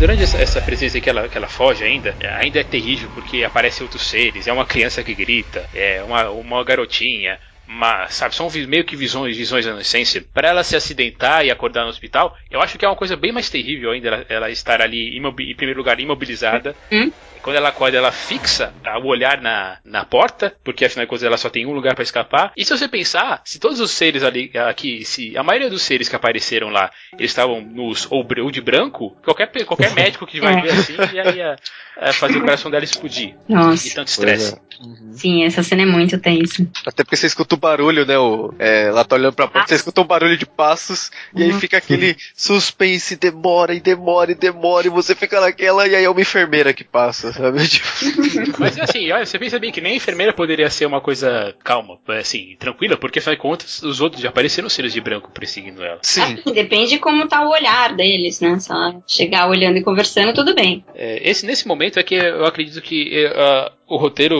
o David Mitchell, né, que também é o roteirista e o diretor, ele, ele fez isso assim para unir mais os personagens. Tá certo, o Paul fica com ciúme da JF, né, quando ela resolve transar com o Greg para poder se livrar. Se livrar. É, o, o Paul, é engraçado que o Paul ele fica meio, meio putinho com isso, né? Tipo, é, tipo, ah, mas ele escolheu, eu sou, eu sou, sei lá, o seu amigo. Eu vejo mais que ela, na verdade, tava, tava salvando exatamente o amigo dele. Ela, óbvio que ele, Óbvio que ele falaria assim, sim, eu transo com você para te salvar, mas. É, mas aí ela que. Mas ela não se importa tanto. É aquele negócio, né? Você tá de barriga cheia ou você não tá afim de comer, mas tu quer que te ofereça, né? Primeiro, né? Oferece primeiro pros amigos da educação. é, é, que paralelo interessante, Angélica. não, eu gostei, eu sei. E nesse momento, eu, eu vejo como a, a, o descanso do filme. Porque assim, é um filme tão tenso, você, você não sabe de onde a ameaça vem, você não sabe quando vem. Então, ele fica lá os seus cinco minutos mais ou menos tranquilo, né? Não acontece nada com o Greg, ele não vê é, nada. Um alívio temporário, né? Que não estão perseguindo ela. É aquela velha Sim. história da calmaria antes da tempestade. Uhum. Só que essa cena também, essa cena que ela, que ela faz sexo com ele, eu acho ela, ela é uma das mais tristes do filme, assim, porque uhum. mesmo que ela não se importe tanto assim com ele, a cara que ela faz durante o ato é muito triste. É, ela, e... não, é, ela não tá feliz com isso. Ela não Sim, queria ela fazer, né? Ela tá fazendo por obrigação, que é um saco, né? Sim, e aí o plano seguinte é um plano que dura bem pouquinho assim, que é um plano dela deitada na cama sozinha e parece que ela tá morta, assim, porque ela tá toda jogada, olhando para cima, sem expressão nenhuma, assim, e aí parece que, parece que ela tá morta, assim, é, é muito triste, né? Não é uma cara de tranquilidade. É, Sim. Teve, Teve uma hora que ela tava transando, enquanto ela tava transando, né? Aí ela, ela tá com ele, ela tá olhando para ele, dá uns beijos nele, e tem uma hora que ela fica olhando fixamente pro lado, né? Não sei se vocês Sim. repararam. Uhum. Eu pensei comigo aqui na minha cabeça. Tem alguém falei, Caraca, será que a criatura tá ali olhando? Vai, vai logo aí, vai logo aí, meu. Eu achei essa cena tão agulhante, cara. É, parece que tem alguém ali do lado, a gente supôs até que fosse uma, uma entidade, né? Ou na janela, sei lá, sabe? É legal como ele abre, né, pra interpretação, né? Sim. Do jeito que ele abre, é muito legal. Isso que é o mais legal desse filme, ele não explica direito, assim. Tipo, Sim. Ah, é. vê aí. Só, só que aí depois que, que, que mostra, na próxima cena que mostra o quarto, que é depois que o Greg dá em cima das meninas, a gente vê o, o, o, pela visão dela uma outra um outro momento né que é da, da câmera se aproximando da porta aberta e o, e o Paul olhando lá de fora para dentro né com cara de, de reprovação assim é ele fica olhando do jeito que o Greg tá segurando a perna dela enquanto tá conversando Sim. com ela né fica parecendo o Greg paquerando outras meninas né uhum. o, Greg, o Greg no filme do Jason ele seria uma das meninas paqueradoras que morreria né?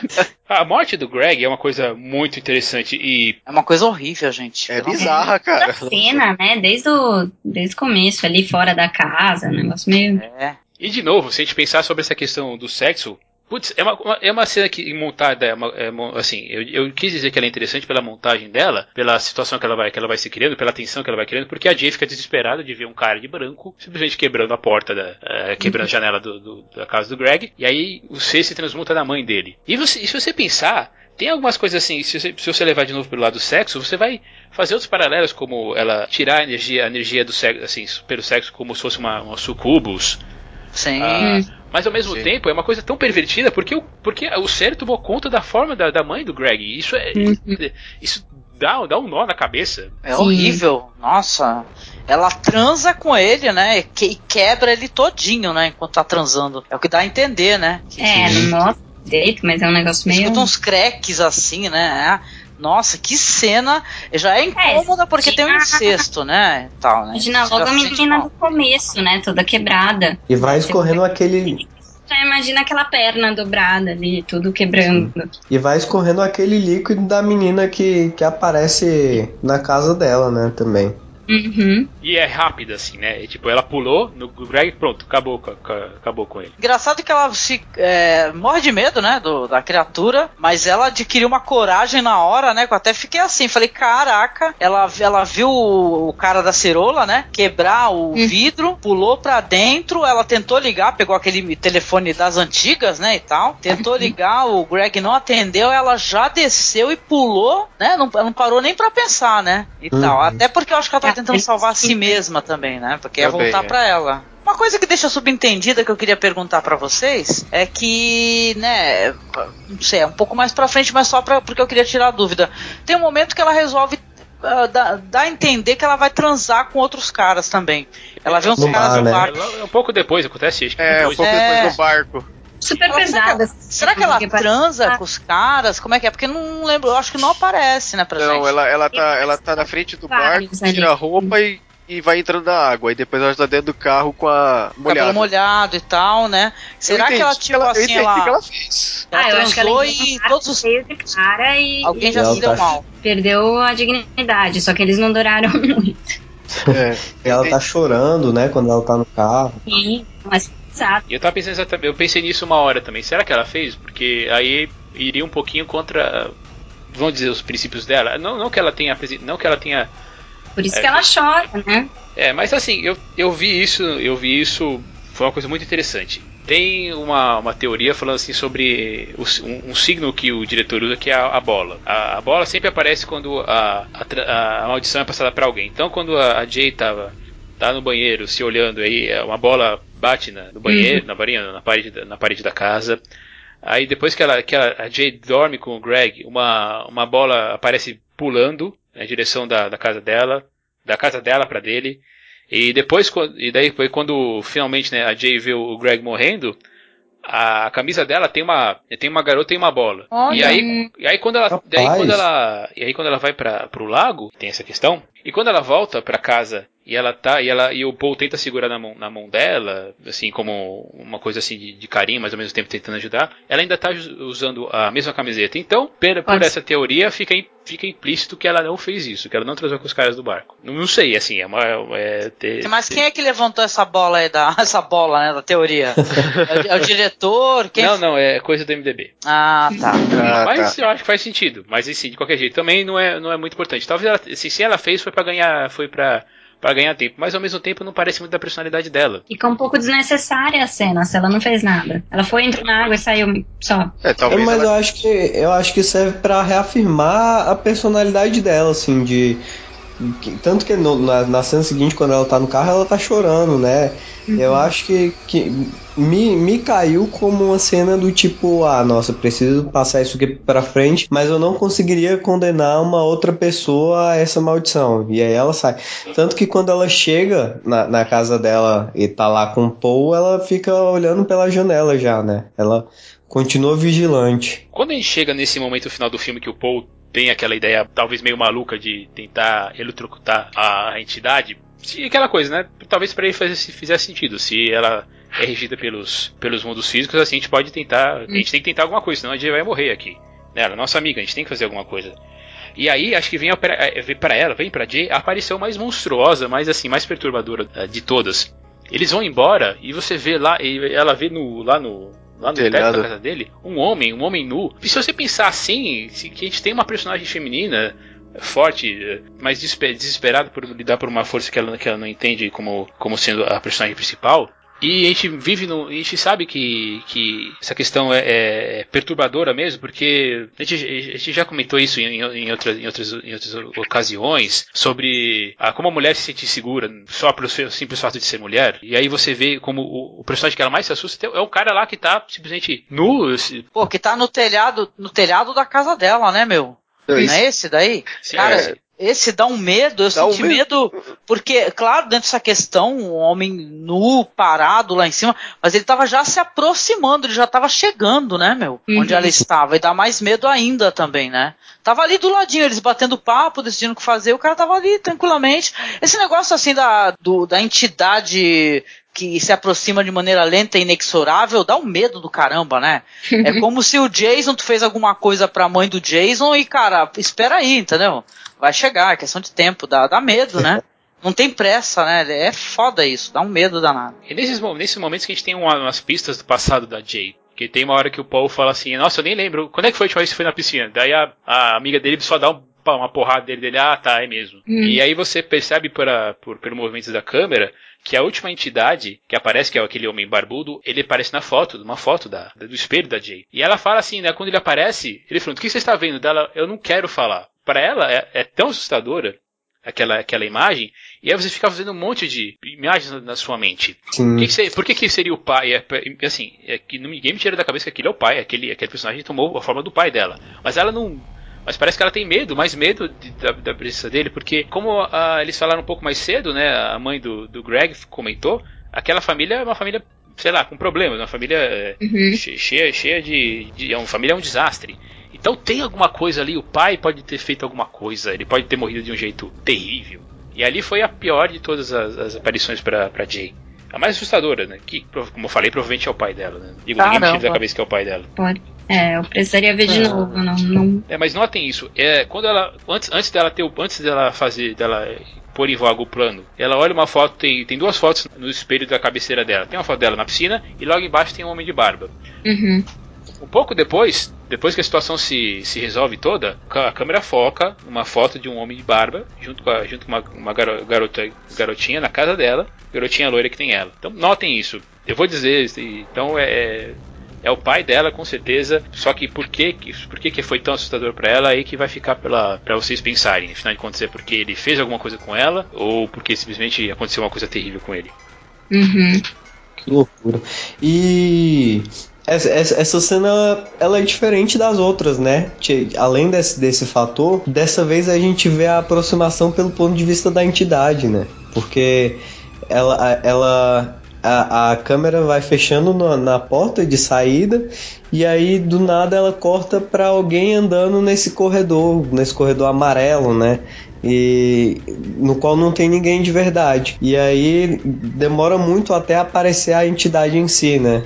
Ela entra invisível para o que a gente está vendo na visão dos outros e só quando ela quando ela recebe o primeiro golpe é que a gente vai ver pela visão dela, né? Essa cena é invertida, assim, a lógica da aproximação. E também é um, é festival de planos errados, né? O, plano de eletrocutar, de fazer eletrocutar errado. É, o cara tirando numa, numa entidade invisível ainda consegue atirar, atirar na perna da amiga.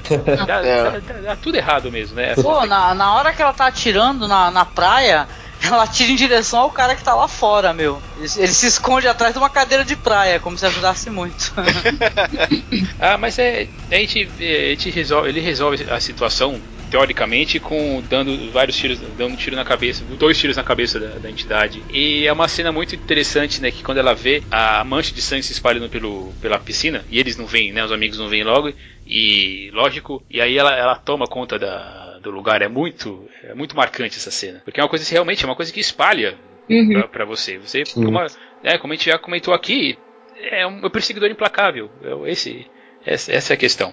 Porque e daí logo, de, logo, do, logo depois, quando ela resolve passar pro Paul maldição, de novo, ela não tá nada, nada tranquila com isso. E aí eles têm que resumir realmente viver com isso. Aparece uma cena do Paul rapidamente passando por um, por um lugar que, que, deve que tem prostitutas lá, isso fica meio implícito que talvez ele vá passar também de algum jeito para que os dois possam ter mais tempos de vida. Tem tem uma cena que a também já também nesse final que a que a, que a amiga deles começa a ler a, que ela tá ela tá lendo Dostoiévski, né? Ela tá lendo o idiota, a Yara. E aí ela começa a falar para eles sobre começa a ler para eles sobre a morte. E daí uma hora ela fala assim, né, ah, o pior é a certeza. E realmente é isso, né? É a certeza, a certeza que uma hora vai vir, não importa o que você faça, uma hora vai vir. E é muito muito legal que também de novo sutilmente o diretor ele mostra os dois, né? Mostra o, o Paul junto junto da, da Jay né, segurando as mãos lá, passeando. Ele vira a câmera uma hora e tem uma figura lá no fundo andando. Você não sabe uhum. se é a entidade, você não sabe se é um personagem só, que é, se é um vizinho.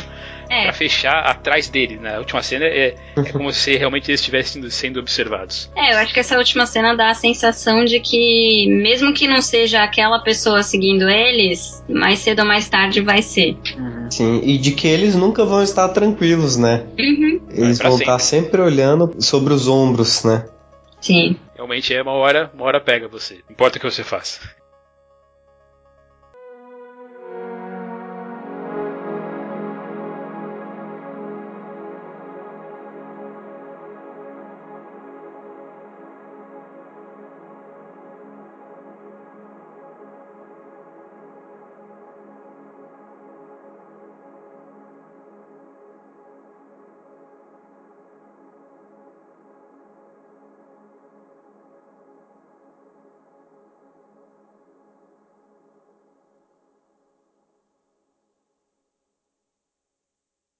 Isso aí, gente. Depois desse, tempinho de conversa aí, eu vou pedir para vocês as, as, considerações finais, as palavras finais aí sobre It Follows, o Ente do Mal. É, primeiro pode começar você, Angélica. Eu, olha, eu adorei o It Follows. É, já assisti umas três vezes, agora o Thiago deu mais, mais algumas dicas, vou, acho que vou assistir a quarta.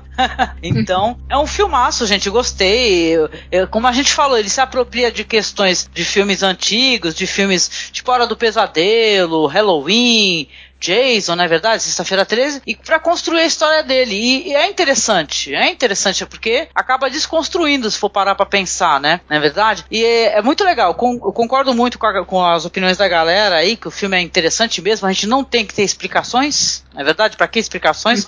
o terror e o medo não tem que ter explicações, se explicar demais estraga.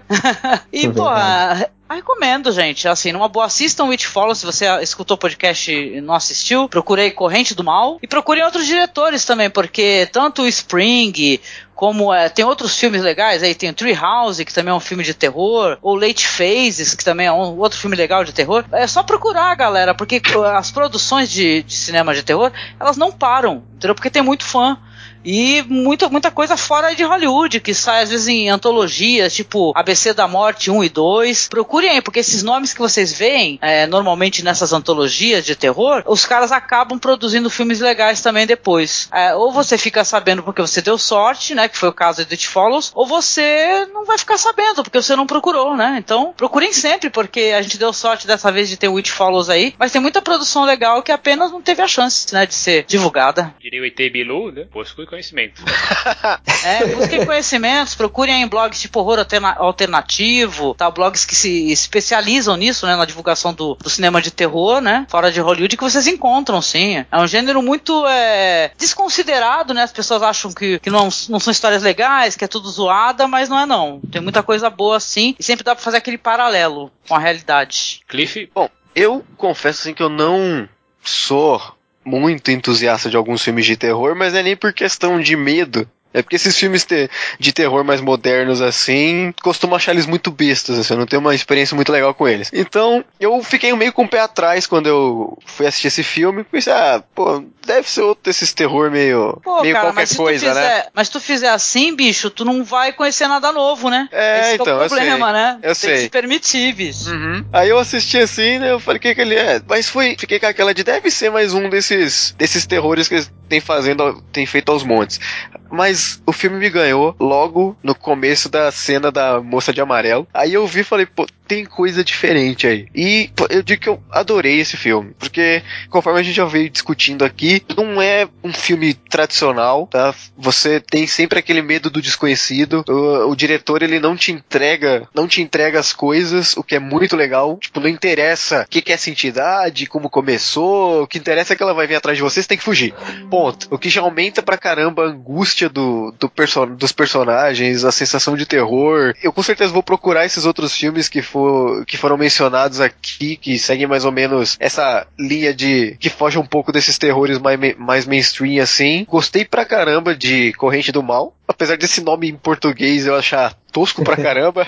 Podia ter colocado alguma coisa do tipo seguir ou qualquer coisa desse tipo, ia ser. O sexo do mal, né? Seguido. Você está sendo seguido, qualquer coisa tipo corrente do mal é muito nome genérico, sabe? É tipo mas... corrente do bem, só que do mal.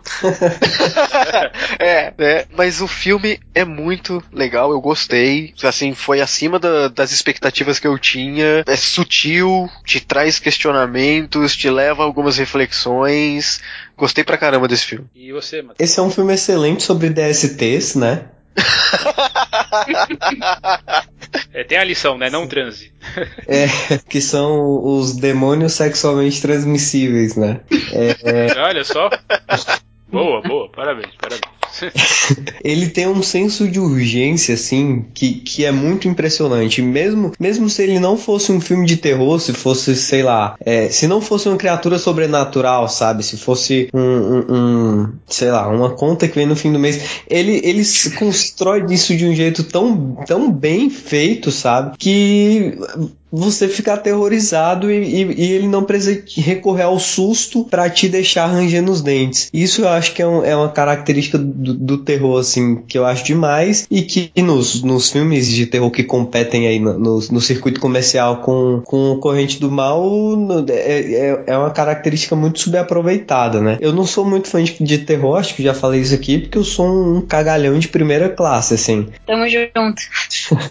é nóis. Devia ver a Ju Colina Escarlate, cara. Olha que não é, é muito assustadora, Colline. E, mas esse é um filme que, mesmo para quem não gosta de terror, eu indico com, com toda certeza, assim, cara. E agora vai, Júlia. Uh, como o Matheus falou, eu também acho que o um ponto mais forte do filme é, é, que ele aposta na tensão mais do que no susto. Assim. Ele cria aquela atmosfera, aquele clima de medo, que é uma coisa que eu acho que o Colina Escarlate também aposta nisso. Enfim, bons filmes de terror apostam muito mais nisso. E e o legal também da Corrente do Mal é que vai contra os mainstream, né? Vai contra o que a gente vê normalmente em terror no cinema, que é aquela coisa exagerada, muitos efeitos, muito, muito. E, e é um filme que tem menos, e menos é melhor, assim, é menos, mostra menos o monstro ou a entidade, ou seja lá o que for, tem menos mortes, tem menos sangue, e funciona muito melhor assim, porque você consegue construir melhor esse, esse clima, essa tensão. Então é um filme mais corajoso, porque ele aposta numa coisa mais simples que pode ou não dar certo, pode ou não atrair o, o público que está acostumado com coisas mais, mais sangue, mais morte, assim. Então é bom saber que o público aceita bem um filme assim, né? Um mais simples, mas ao mesmo tempo mais, mais sofisticado, mais interessante. Particularmente, quando saiu, achei até um pouco super valorizado, né? Todo mundo falando que, nossa, o filme é incrível, sensacional, melhor dos últimos anos e tal. Mas eu acho que é, em comparação com outros filmes de terror que têm saído nos cinemas, né? Cinemas comerciais mesmo, realmente é muito superior. Com isso ganha pontos. Uh, a gente tinha comentado que esse filme não precisa de explicações, não precisa de, de sequências, mas alguém está pensando nisso, né? O presidente da Ride, do TWC, que distribuiu o filme nos Estados Unidos, já está pensando na sequência. Ele quis, ele disse, aliás, que queria que queria pegar o conceito do primeiro filme com a Maika, ou o Mike, a Maika e uh, a Jay, né? A Jay, ou outro protagonista, procurando a origem da entidade. Não, Nossa. Não, não, não, para, A corrente do mal a origem. Anotem é, aí. É, a corrente, a corrente do mal, zero. A corrente só vai chamar. Uhum. Ainda na corrente do mal, sei lá. Mas, não, não precisa. O mal. Como falei, o mal do mal, né? então não, não façam isso. Um filme, se você for procurar explicações, não faça isso. Tem, tantos, tem tantas coisas que não precisam de explicação, gente. Vocês já assistiram Solares? Já assistiram Lost? A vida, a vida não tem explicação, meu amigo. Então, o que, você quer? Você calma, calma. explicação?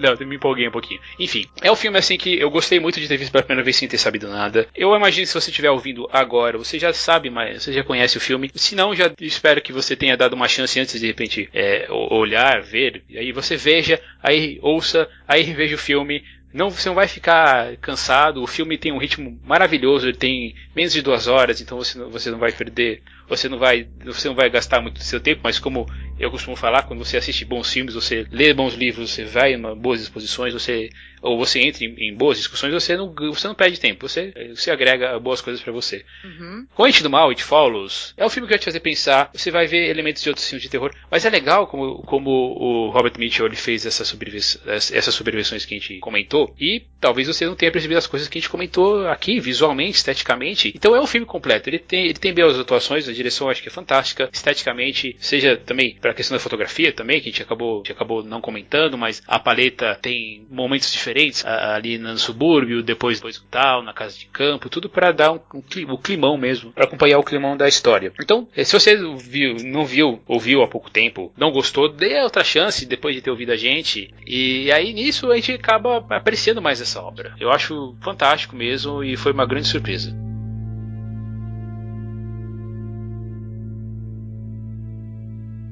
Ok, então aqui. Obrigado, gente, por ter participado vocês. Agora eu vou deixar o espaço aqui para vocês falarem dos seus projetos aí pela internet. Daí, vamos de novo aí pela ordem alfabética. Então começa você, Angélica, senhora da masmorra. Sim, senhor. Agradeço mais uma vez o convite aqui, fiquei muito contente de poder participar. Quem quiser conhecer um pouco sobre cinema alternativo, conhecer aí é, o terror, porque a gente adora terror, esse podcast ele vai sair perto do, do Halloween, não é isso, isso. Thiago? Então a gente todo ano faz uma visita ao terror de cada país, né? Então a gente já falou da França, já falou da Espanha, já falou do Japão, da Coreia do Sul. Esse ano a gente vai falar da Austrália. Então se você quiser Aí depois na, na época do Halloween, apesar que aqui no Brasil, a gente, no Brasil a gente não comemora, né? A gente faz essa brincadeira. A gente vai sempre lança um podcast explorando um país. Esse ano é a Austrália. Agradeço muito aqui a, novamente a, a, o convite. Quem quiser conhecer mais um pouco do que, do que a gente fala sobre cinema, é só nos visitar lá no masmorracine.wordpress.com. Beleza? Beleza, e agora Cliff. É, sempre bacana gravar por aqui. Quem quiser ouvir um pouco mais das coisas que eu falo, acessa lá plano9.com.br, o Trashcast. Saiu uma edição ontem, muito na safadeza eu aproveitei um trabalho dos meus alunos e lancei como podcast, mas eu garanto que tá legal. né? Tem também o tiorude.com.br, lá no Rudecast, e o cronologia do acaso lá com o meu amigo Emerson, onde a gente fala de cinema mais alternativo também. Então é isso aí. Valeu. Juliano. Bom, quem quiser me acompanhar, todo dia lá no guia da semana.com.br, mas agora também tem um projeto novo e toda semana tem um vídeo novo lá no meu youtube.com barra Juliana Varela Online. Falo de notícias de cinema em geral, tudo que aconteceu na semana, de mais polêmico, trailers que saíram, enfim, coisas do cinema mais comercial mesmo, mais mainstream. E Matheus? Estamos lá no ccncast.com.br, que é o portal dos críticos de coisa nenhuma, falando sobre cultura pop em livros, filmes, séries, HQs e jogos e, e você diz o que mais. E toda segunda, quinta e sábado tem um post novo com um podcast pequenininho de indicações a cada 15 dias na quarta-feira. É isso aí, legal. E aqui eu pergunto para você que acabou de ouvir a gente, o que você acha de Corrente do Mal? Você tem suas críticas, as suas sugestões sobre, sobre coisas que a gente acabou não falando, comentários sobre o que a gente não falou, a gente deixou de falar alguma coisa. Então, para fazer isso, para entrar em contato com a gente, você vai lá no untignoscena.com, clica na barrinha de contato, nós vamos receber o seu e-mail. Pode fazer isso pelo e-mail contato@untignoscena.com ou pela própria postagem aqui, aqui desse podcast, que é o número 113. Também pode fazer isso lá no, no Facebook, fb.com.br untigocinema. Procure a gente também no nosso grupo, fb.com.br grupos untigocinema. Estamos no Google Plus, estamos no Instagram. Procura a gente a nossa lista no Spotify, que a gente coloca as músicas finais aqui, encerra o programa. Nossos perfis pessoais no Twitter vão estar ligados aqui na postagem. Não esqueça de assinar o nosso feed, e finalmente eu consegui arrumar o feed do iTunes, então agora você, você, você pode dar a sua avaliação lá no iTunes, agora, porque, porque agora você vai ver os episódios ali atualizados. E se você acha que vale a pena, contribua lá no Patreon, ou no Padrim, ou no PayPal com a gente. Mas lembre-se que o seu feedback é o nosso pagamento. Então compartilhe, comente que a gente vai estar já feliz, muito feliz com isso. E para encerrar, a gente vai ouvir Follow Me do Music, que é da trilha sonora de, de Guerra Mundial Z. A gente valeu uma vez e se vê semana que vem. Tchau. Falou. Tchau. Falou.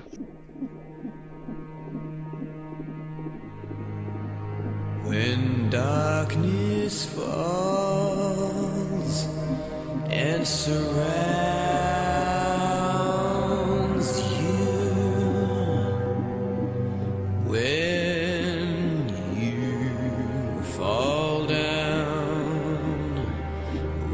scared and you're lost,